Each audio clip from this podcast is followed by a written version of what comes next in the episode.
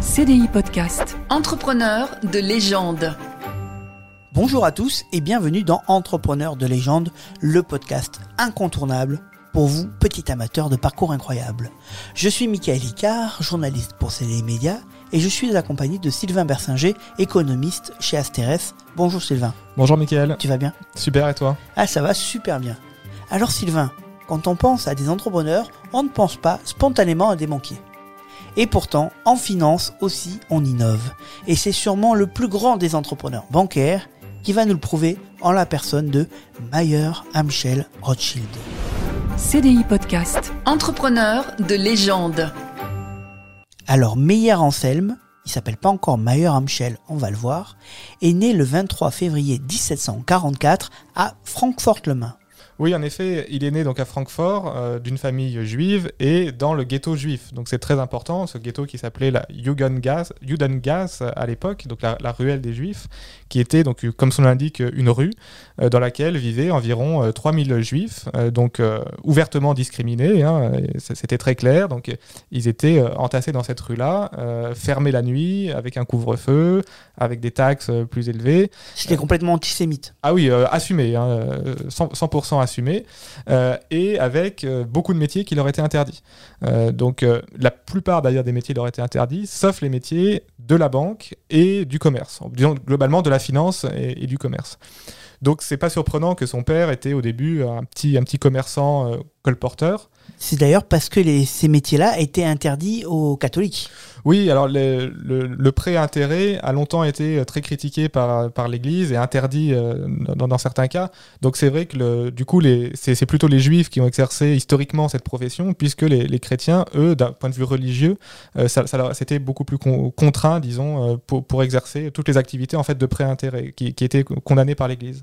Et donc tu l'as dit, il est né dans une famille de petits commerçants. Voilà, euh, très, très pauvres, très modestes. Hein. Donc les, gens qui étaient entassés dans cette rue étaient globalement, euh, globalement très pauvres. Donc son père, au début, avait un petit commerce de, colporteurs euh, dans la région.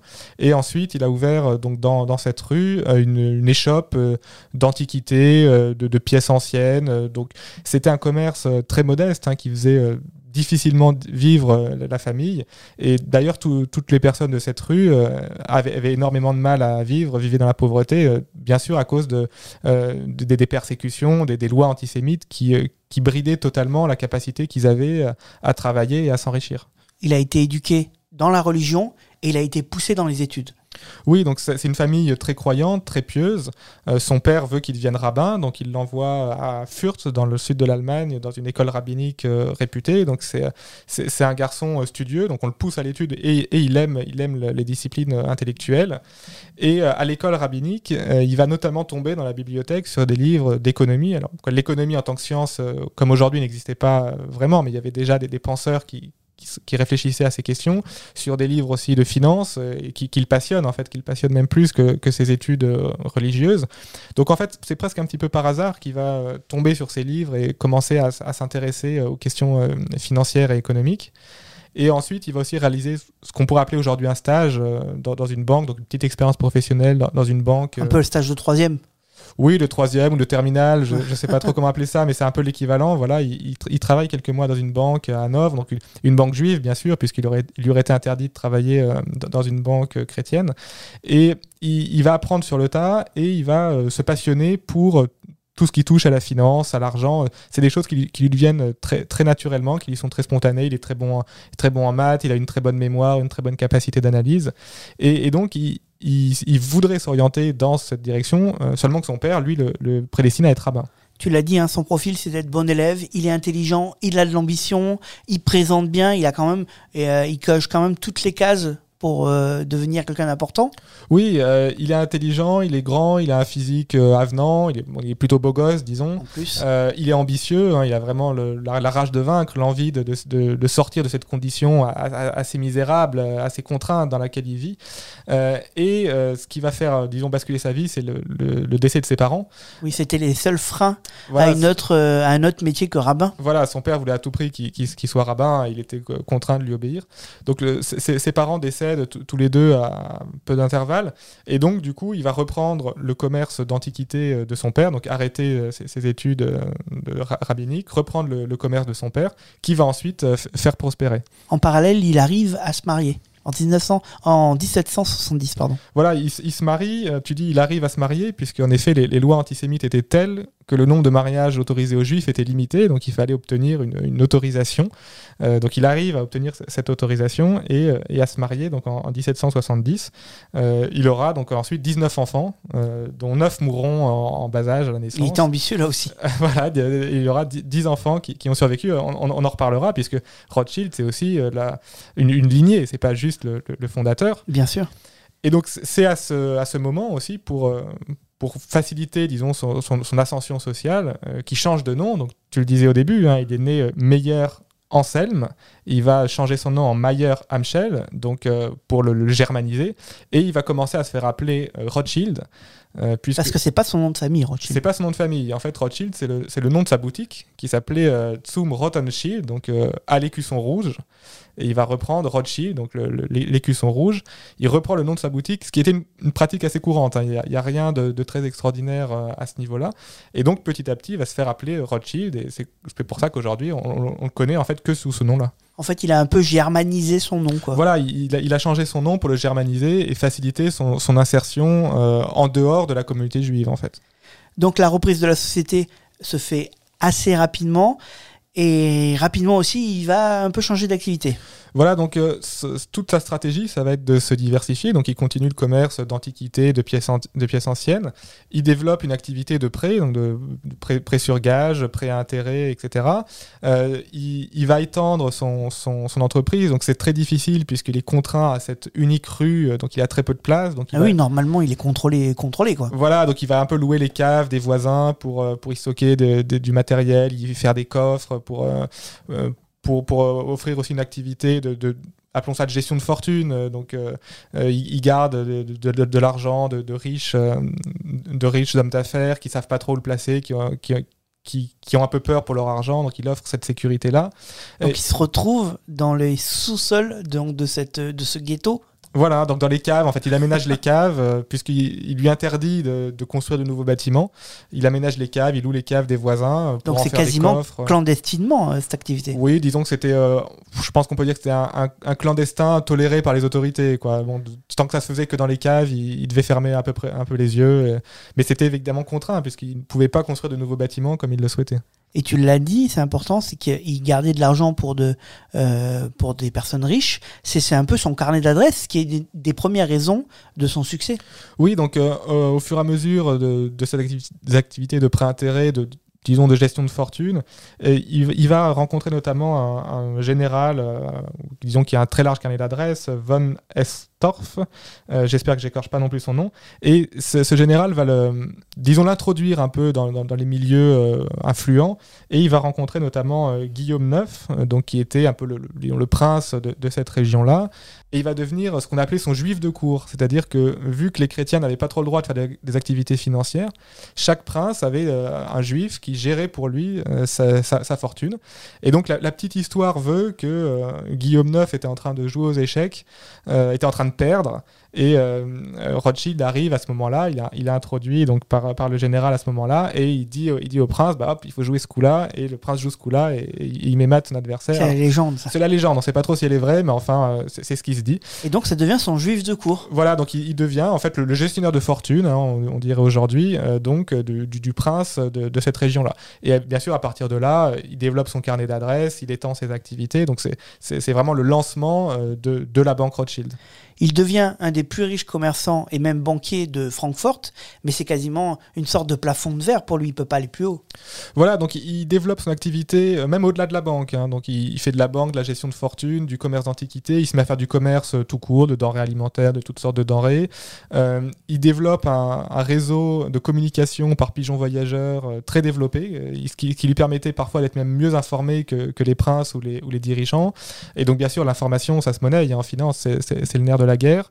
Euh, il investit dans des infrastructures, euh, donc euh, dans la sidérurgie, dans une première ligne de train, au début tirée par des chevaux. hein. donc il, a vraiment senti la révolution industrielle, même si elle était pas encore, elle était encore balbutiante. hein. on, est, encore au XVIIIe siècle, mais il a senti ce qui allait venir. Il a investi dans, des canaux, dans, le charbon, la scierie, etc. Mais c'est vrai, tu l'as dit, il y a un plafond de verre tout simplement parce qu'il est juif. Et donc ça limite ses activités.